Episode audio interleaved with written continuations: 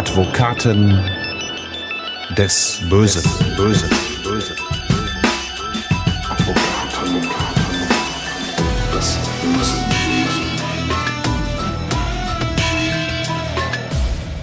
Herzlich willkommen zu Advokaten des Bösen, ein True Crime Podcast, in dem Strafverteidiger ihre eigenen wahren Fälle erzählen. Mein Name ist Simone Danisch, ich bin Journalistin, Radiomoderatorin und True Crime Fan. Diesmal darf ich wieder Hans Reinhardt hier im Podcast-Studio zwischen tausenden Akten begrüßen. Hallo. Ja, Hi Simone. Ich freue mich richtig auf unsere heutige Podcast-Folge, denn wenn wir mal so auf die letzten Male zurückschauen, als wir beide uns hier für eine Podcast-Akte zusammengesetzt haben, dann waren das meistens echt sehr schwermütige Fälle. Es war wichtig, dass wir die besprochen haben und sie waren auch wirklich spannend, aber oft tragisch, traurig, aufrüttelnd, betroffen machend und heute wird's etwas launiger und vor allem auch kurioser. Das hängt alleine schon mit den Protagonisten der heutigen Akte und der Ausgangslage zusammen. Weil, sind wir mal ehrlich, Hans, äh, der Durchschnitts Bürger hat vom typischen Kriminellen wahrscheinlich so seine Klischeevorstellung. Ne? Finstere Typen, die schon irgendwie was Düsteres, Verbotenes, Gefährliches an sich haben.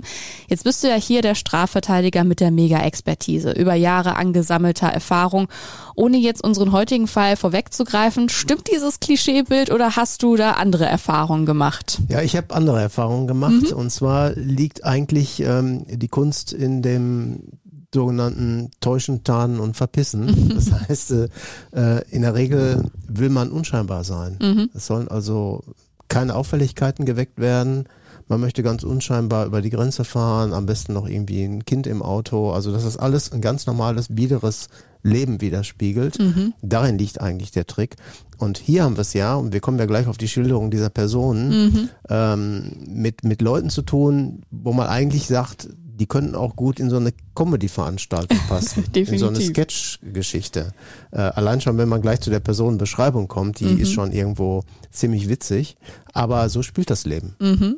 Also in der Akte, die wir heute öffnen, da will das stereotype Bild, das man von Kriminellen hat, nicht mit der Realität zusammenpassen.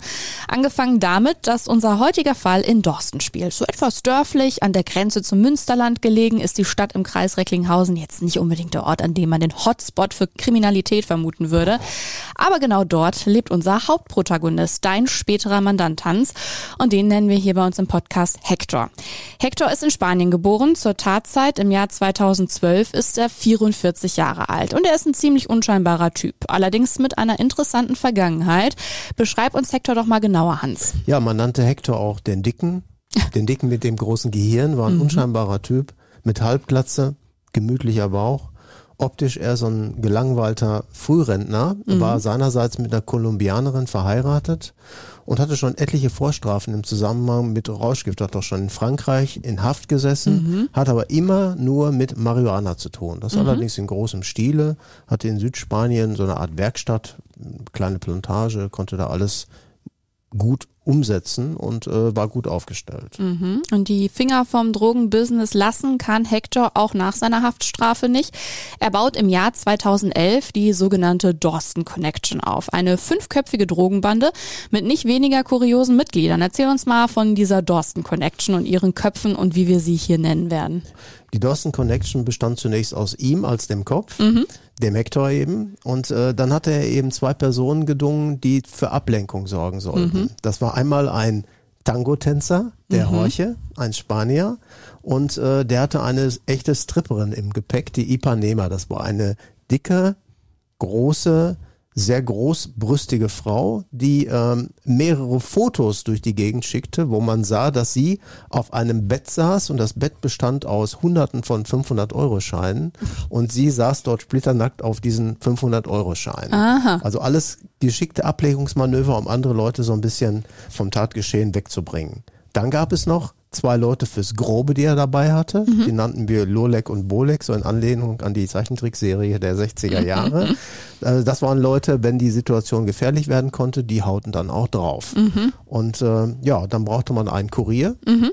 Ja, das war dann der Zastro. Und der Zastro war derjenige, der sich hinterher zum Problem entwickelte, der dann irgendwann mal geschnappt wurde und dann zum Zinker umgedreht wurde. Genau, da kommen wir gleich drauf. Über seine Kontakte nach Spanien und Kolumbien baut sich Hector also mithilfe der anderen ein Business auf.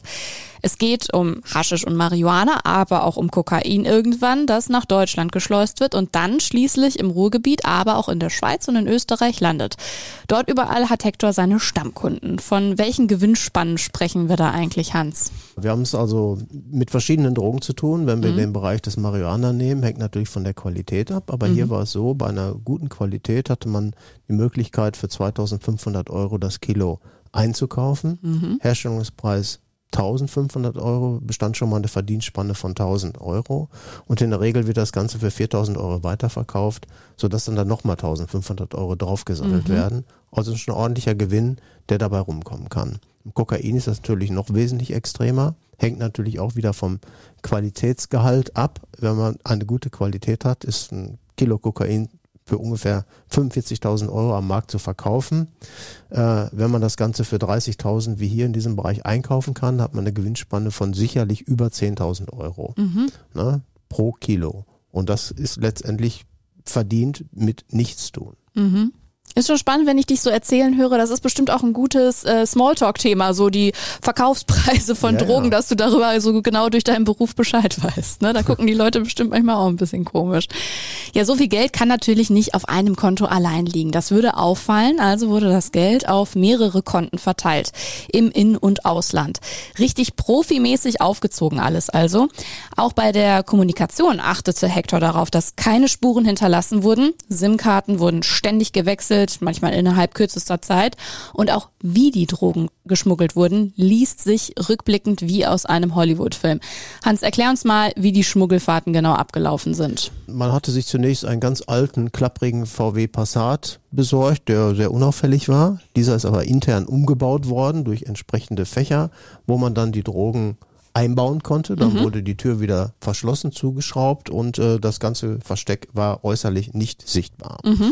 Dann hatte man auch noch ähm, diese Drogen mit Haarspray und ähnlichen ähm, Chemikalien eingesprüht, um sicherzugehen, wenn mal bei der Grenze oder irgendwo Kontrollen stattfinden, dann schlagen die Drogenspürhunde nicht an. Denn die mögen kein Haarspray an ihrer Nase. Ah. Und dann gehen die weiter. Ja, das, das riecht ja parfümiert. Und die sind ja gedrillt auf den Geruch äh, von Kokain. Clever.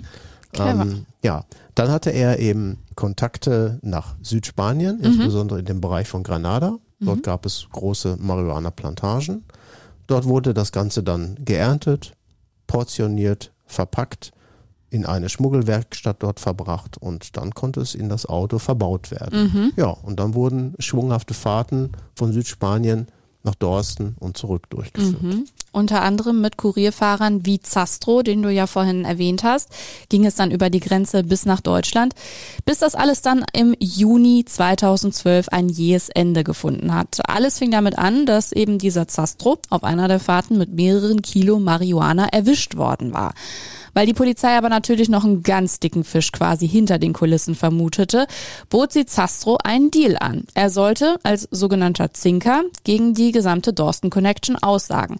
Was ein Zinker ist, haben wir euch ja direkt in Akte 1 erklärt. Das ist jemand, der andere verpfeift, Mittäter und Hintermänner. Und dafür wird diesem Zinker dann meistens ein Strafrabatt angeboten. Ja, ob dieses Geschäft am Ende wirklich lukrativ für den Zinker selbst ist, das ist oft fraglich. Welche Erfahrung hast du da so gemacht, Hans? Ja, das ist, das ist äh, in der Tat die Frage. Meistens äh, geht die Rechnung nicht ganz auf. Der, der Zinker steht natürlich im Moment besser da. Meistens erreicht er dann auch kurzfristig eine Haftverschonung oder irgendwelche Besonderheiten. Nur diejenigen, gegen die er dann ausgesagt hat, bleiben meistens auch nicht auf der Stelle stehen, sondern entweder kommt der Bumerang zurück nach dem Motto, der hat ja da die Hälfte weggelassen, da gab es ja noch viel mehr Fälle. Dann ist seine Aussage im Eimer, dann kriegt er nämlich ein neues Verfahren. Oder was natürlich das viel Schlimmere ist, dass wirklich, wirklich echte körperliche Gewalt droht. Ne? Gerade wenn man sich in bestimmten Bereichen äh, entsprechend bewegt. Beispielsweise ein Zinker würde gegen eine, eine albanische Drogenbande aussagen, ähm, da besteht akute Lebensgefahr. Da kann man nichts mehr mit Geld oder ähnlichen Dingen reparieren, sondern da wird dann Blut gefordert. Aber der Zinker Zastro war jetzt hier in der Geschichte nicht allein die Schwachstelle in Hectors Geschäft, denn auch zwei verdeckte Ermittler, also V-Männer, hatten sich bereits eingeschleust. Carlos und Graf Schmidt genannt, die sich als Großhändler bei Hector ausgegeben haben. Wie lief das genau ab, Hans? Ja, dazu muss man vielleicht ähm, vorausschauend mal sehen, wir haben es ja hier im Bereich Drogenhandel auch mit Schwerkriminalität zu tun. Und welche Tricks wendet da eigentlich die Polizei an, um dahinter zu kommen? Denn das Ganze ist ja oft ein Closed-Shop-System. Das sind Leute, die reden nicht groß. Das Schweigen wird ganz groß aufgehängt. Und die Polizei ist natürlich technisch dann gut ausgestattet. Ne? In der Regel werden Telekommunikationsüberwachungen durchgeführt. Man setzt Wanzen in Autos ein. In der Regel besorgt man sich dann vom Autohersteller seitens der Polizei einen Original-Autoschlüssel, kann dann das Fahrzeug ganz normal öffnen, versteckt dort irgendwo eine Abwehrvorrichtung und verschließt das Fahrzeug wieder ganz normal. Andere Varianten sind die, dass eben entsprechende ähm, Handys oder Telefone direkt Beschuldigten in den Haftanstalten zugespielt werden. Das ist oft auch ein, ein Trick, der dann auch aufgeht. Manche sind ja auch sehr, sehr redewillig. Und wenn dann ein Häftling plötzlich ein Handy hat, dann ruft er an. Ähm, manche wissen aber gar nicht, dass sie dabei abgehört werden. Und plötzlich werden dann Geschichten erzählt, äh, dass da manchen Leuten wirklich die Ohren abfallen. Ähm, die Kriminellen ihrerseits versuchen gegenzusteuern, indem sie sich sogenannte Krypto-Handys besorgen. Handys, die besonderen Verschlüsselungssystemen wie diese EncroChat Genau. unterliegen oder eben eine sogenannte End-to-End-Verschlüsselung haben. Die meisten benutzen da Telegram als ähm, Schnittstelle. Telegram ist ja eine bekannte, ein bekannter Messenger-Dienst, äh, der eben total verschlüsselt ist und äh, damit natürlich wirklich Gelegenheiten gibt. Weitere Varianten sind das Einsetzen von Drohnen mit Wärmebildkameras. Das hat man im Münsterland gemacht. Da hat man ganze Marihuana-Plantagen ausgehoben, indem man die Landschaft mit Drohnen abgeflogen hat. Interessant, denn ähm, wenn Marihuana-Plantagen vor Ort sind, dann sind die heiß. Das sind ja Wärmelüfter, das sind Lampen, Stimmt, ja. damit die Pflanzen wachsen. Deswegen Darauf- gibt's da auch oft immer ganz hohe Stromrechnungen. ja, genau. Das hat man nämlich dann auch überprüft. Da hat man gesagt, Mhm. diese Scheune, die eigentlich auf dem Bauer Müller läuft, die kann ja nicht im Monat 2000, 3000 Euro Strom kosten. Finan- Mhm. Das geht gar nicht. Also steckt, stimmt da irgendwas nicht. Ja? ja, und jetzt haben wir hier die besondere Situation, um auf unserem Fall zu sprechen zu kommen, Mhm. der Einsatz von V-Leuten. V-Leute hat man hier genommen und zwar hat man äh, immer überlegt, ähm, was sind eigentlich V-Leute? V-Leute gibt es zwei Arten. Es gibt die verdeckten Ermittler. Das sind Personen, die eigentlich zur Polizei gehören, aber äh, sich selber eine Legende verschaffen und so tun, als ob sie in der Szene irgendeine besondere Rolle spielen. Eine neue Identität. Genau, eine neue Identität. Und dann gibt's natürlich die Informanten. Das sind diejenigen, die wirklich im Rahmen der kriminellen Szene tätig sind und arbeiten, aber der Polizei mal hier oder da Tipps geben gegen Geld. Hier war es so, dass man eben den V-Mann, den echten Polizeibeamten hatte, der als sogenannter Herr Grafschmidt wirklich auf die Kacke haut. Der trat als Milliardär auf mit einer Hochseejacht und der eben sich zum Ziel gesetzt hatte, wir wollen diesen kolumbianischen Drogenring ausheben und hat dann eben die ganze Situation für sich nutzbar gemacht und hat versucht, diesen Club da, diesen, diese Dorsten Connection dazu zu bewegen, in das ganz, ganz große Geschäft einzusteigen, nämlich den Kokainhandel. Aber den Kokainhandel mit Hunderten von Kilos, transportiert über Hochseejachten bis nach Schweden. So. Und dazu kommen wir ja auch gleich, wie sich dann diese ganze Geschichte da entwickelt. Hast du äh, solche V-Männer von der Polizei direkt auch schon mal in deiner Laufbahn kennengelernt? Das muss ja, müssen ja Wahnsinnsleute sein. Die haben dann ein komplett anderes Leben, das sie parallel zu ihrem Leben führen oder wie muss man sich das vorstellen? Ja, äh, das sind, das sind Personen, die natürlich sehr geschult sind, psychologisch geschult, haben schauspielerisches Talent, Mhm. Leben auch sehr gefährlich, wissen das auch, dürfen ja in ihrer Identität nicht auffallen, Mhm. ähm, sonst wird's brandgefährlich. Und das teilweise über Monate, Jahre Ja. und Ja. längere Zeitspannen. Und deswegen hat man ja als Verteidiger es auch immer ganz gerne, wenn es gelingt, in so einem Prozess so einen V-Mann zu enttarnen. Dann sitzt der da und dann kann man den natürlich auch befragen. Dann kann man prüfen, wo kommt er her, welchen Leumund hat er, wie oft hat er schon Kontakt mit Kriminellen gehabt. Ist da vielleicht was rübergeschwappt auf ihn, dass er vielleicht gar nicht mehr so dieser ehrenwerte Polizist ist und dann mittlerweile auch andere Verhaltensweisen adaptiert hat? Klar, die Gefahr besteht auch. Ja, ne? klar. ja klar. Wenn man sieht, wie lukrativ so ein Geschäft ist im Endeffekt, ne? Überall, wo viel Geld im Spiel ist, gibt es auch Korruption. Mhm. Mhm. Carlos und Graf Schmidt, diese beiden V-Männer, kommen jetzt halt, wie du ja schon gesagt hast, auf äh, Hector zu. Und es geht da unter anderem um einen Deal, für den sich dann auch Hector bereit erklärt. 25 Kilo Kokain für 780.000 Euro. Fast reines Kokain mit Wirkstoffgehalt von 97 Prozent. Diesen Kontakt nach Kolumbien hielten dann auch Jorge und Ipanema und äh, am 21. Juni erfolgte dann bei einer Geldübergabe der Zugriff. Wie sah das aus? Ja, man hatte sich zunächst in einem Hotel im Wesel getroffen, dann mhm. sollte die Geldübergabe erfolgen. Im beschaulichen Wesel? Im beschaulichen Wesel. Zuvor hatte man sich aber in Holland, ich meine, es war in Amsterdam, noch getroffen, um sich davon zu überzeugen, dass auch wirklich das Geld vorhanden war. Mhm. Und in der Tat traf man sich dann dort mit Graf Schmidt in einem Hotel der öffnete einen Koffer mhm. und in der Tat waren dort 780.000 Euro Bargeld. So, das war, da war für die Truppe klar, das Geschäft wird funktionieren, wir liefern. Mhm. Man hatte vorher aus Kolumbien 25 Kilo eingeflogen über Kuriere und diese 25 Kilo lagen eben zur Übergabe bereit und das sollte dann im beschaulichen Wesel stattfinden. So. Mhm. Na, aber dort erfolgte dann, nachdem man eben ausgepackt hatte und die, die Ware übergeben wollte, sofort der polizeiliche Zugriff und es fiel natürlich allen die Kinnlade runter. Ähm, mhm. Und da war das Gesicht von Carlos und von ähm, Graf Schmidt entlarvt. Mhm. Und auch Hectors Wohnung in Dorsten wird im Anschluss durchsucht nach diesem Zugriff in äh, Wesel. Auch hier werden kiloweise Drogen sichergestellt. Es kommt im Dezember 2012 dann also zum Prozess vor dem Landgericht Essen. Insgesamt sechs Angeklagte stehen vor Gericht, darunter Hector als Kopf der Dorsten Connection und als dein Mandant. Der Prozess zieht sich allerdings sehr lange hin. Zum einen, weil der Richter schwer erkrankt und deswegen alles nochmal von neu mit einem neuen Richter beginnen muss muss. Zum anderen aber auch, weil sich die Angeklagten inklusive Hector vor Gericht in Schweigen hüllen. Da herrschte regelrechte Angst, Hans. Man hatte Angst vor Repressalien aus Kolumbien, mhm. denn äh, es gab eine erdrückende Beweislage. Tagelang fanden hinter den Kulissen dann eben auch entsprechend harte Verhandlungen statt. Mhm. Aber trotzdem wollte sich kein Angeklagter zu irgendeinem Geständnis, zu einer Erklärung bezüglich anderer Personen durchringen. Mhm. Auch Immerhin, nicht dir gegenüber als Anwalt?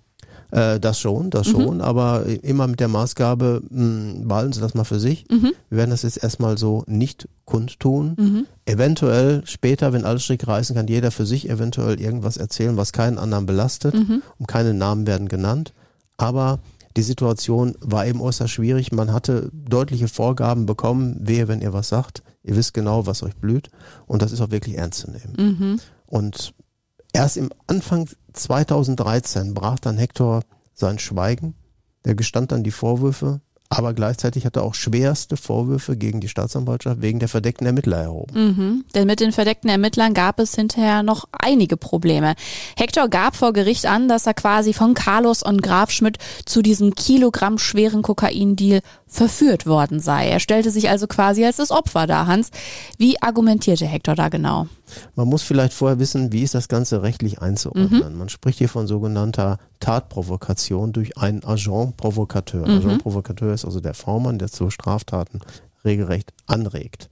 Ist letztendlich auch seine Aufgabe, um zu sehen, lässt sich einer leicht über verführen oder nicht. Es gibt aber Rechtsprechung dazu, die ganz klar sagt, dass ist dann rechtsstaatswidrig, wenn, ich drücke es mal vereinfacht aus, ein kleiner Wicht verführt wird. Mhm. Ein kleiner Wicht zu ganz großen Dingen überredet wird.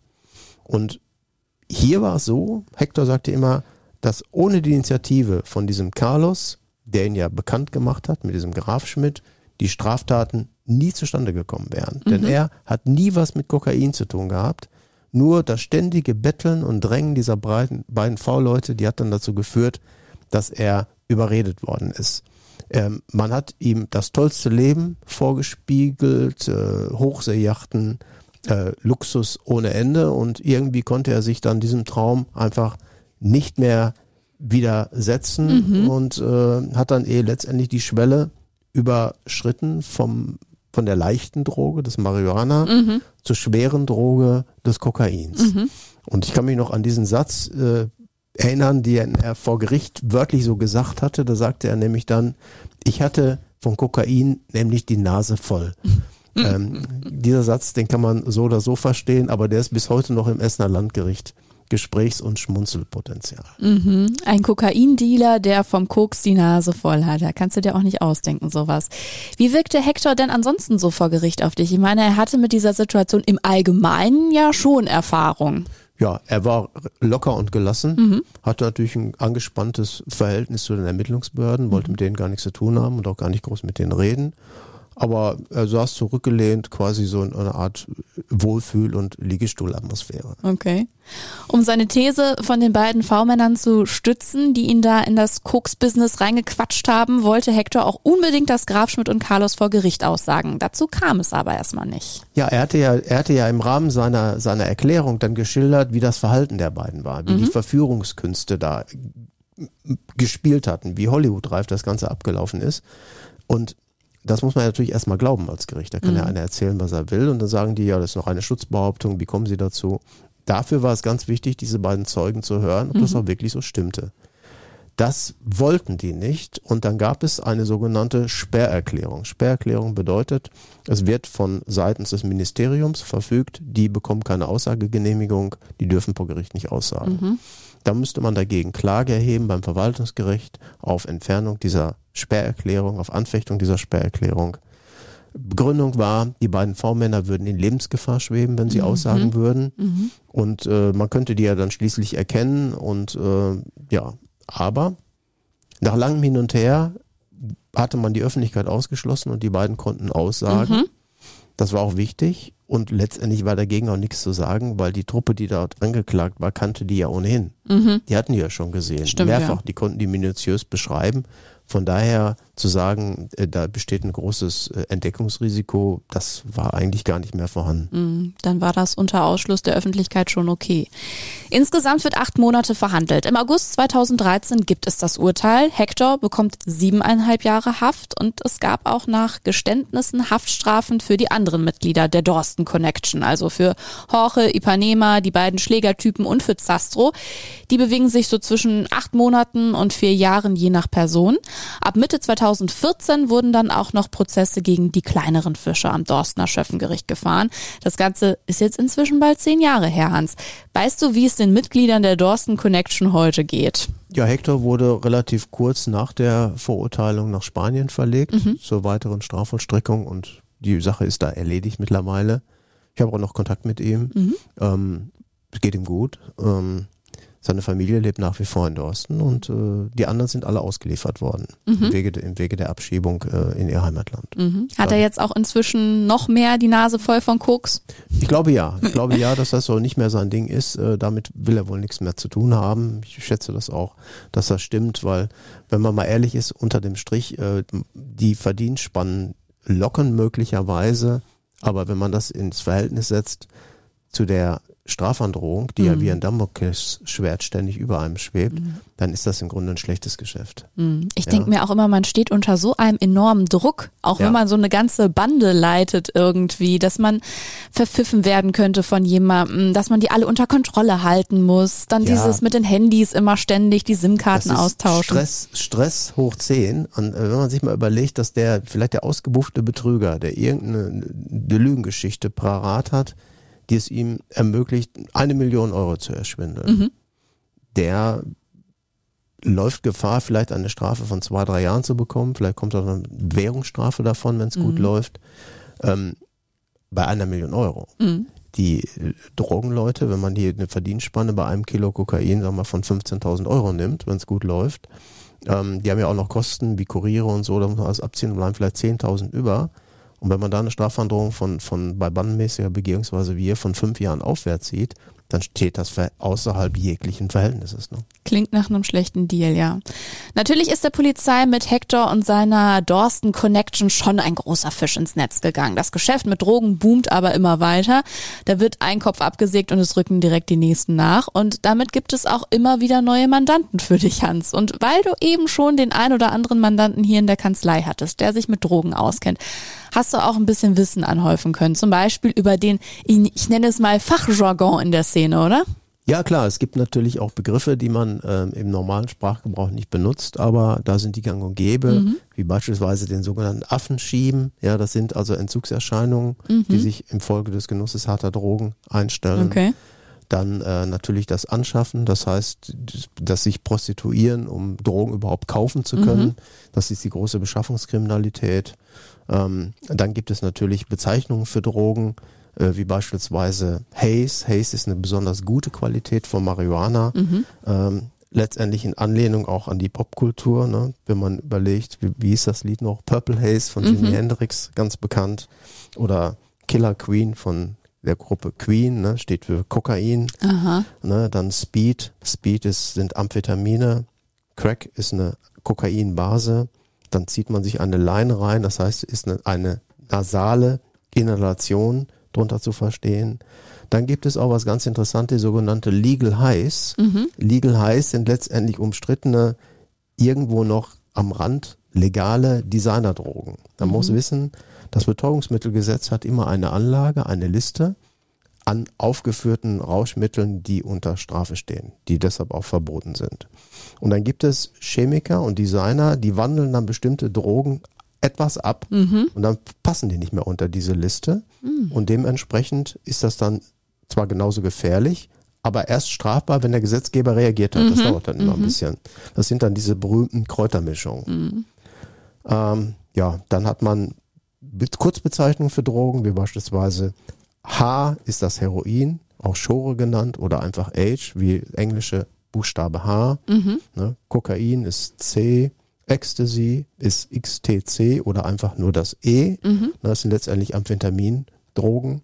Und dann gibt es natürlich Angel Dust, das ist Penzyklidin, PCP, das ist auch eine ganz alte Droge. Mhm. Letztendlich so im Bereich LSD, im Bereich der 60er, 70er mhm. Jahre spielte das eine große Rolle. Und was ich auch spannend finde, ähm, auch so Drogendealer untereinander, wenn die sich unterhalten. Zum Beispiel, wenn jemand gepackt wird und erwischt wird, da haben die dann ja auch so Codewörter, die die dann benutzen, ne? wenn die miteinander sprechen. Ja, die sind, ähm, ich sag mal so, die, die Codewörter ändern sich ständig. Mhm. Die werden ja auch eingesetzt bei der, bei der Warenbestellung. Mhm. Dann unterhalten sich A und B tagelang oder wochenlang über das Vorbeibringen irgendwelcher Autoreifen ah. oder irgendwelcher CDs mhm. oder Kaffee mhm. oder so. Und da weiß natürlich der Eingeweihte sofort, das kann ja gar nicht sein. Kein mhm. Mensch unterhält sich über CDs monatelang mhm. oder über Kaffeelieferungen oder was. Also steckt da was anderes dahinter. Mhm. Das ist dann immer der Grund, warum dann Telefonüberwachung geschaltet mhm. werden. Und ähm, das Ganze gleicht man dann ab mit Standortanalysen. Man guckt, wo standen die einzelnen Personen. Das kann man über die GPS-Daten oder die Funkmastdaten auch ganz gut hinkriegen. Spannend auf jeden Fall und äh, wirklich spannender Einblick, den du uns da auch heute geben konntest, Hans. Danke dafür und lass uns noch mal eben schnell ein bisschen weiterrücken und zwar rüber zu deinem Schreibtisch. Was liegt da aktuell oben auf? In welche Akte kannst du uns schon mal so einen kleinen Einblick geben? Ja, es ist wieder der, der tragische Fall, der im Moment beim, beim Landgericht in Köln läuft, beim Schwurgericht, mhm. äh, wo ähm, ein junger Mann einen anderen jungen Mann auf einem Spielplatzgelände während eines Picknicks im Sommer erstochen hat. Oh. Ja. Da sind wir wieder bei den düsteren da Geschichten. Sind wir bei den düsteren Geschichten, aber die wollen wir heute auch nicht vertiefen. Genau. Da sind die äh, launigen Geschichten, die wir dann hier heute doch hatten von der Dorsten Connection, zwar nicht ganz so schön, aber doch ein bisschen schöner.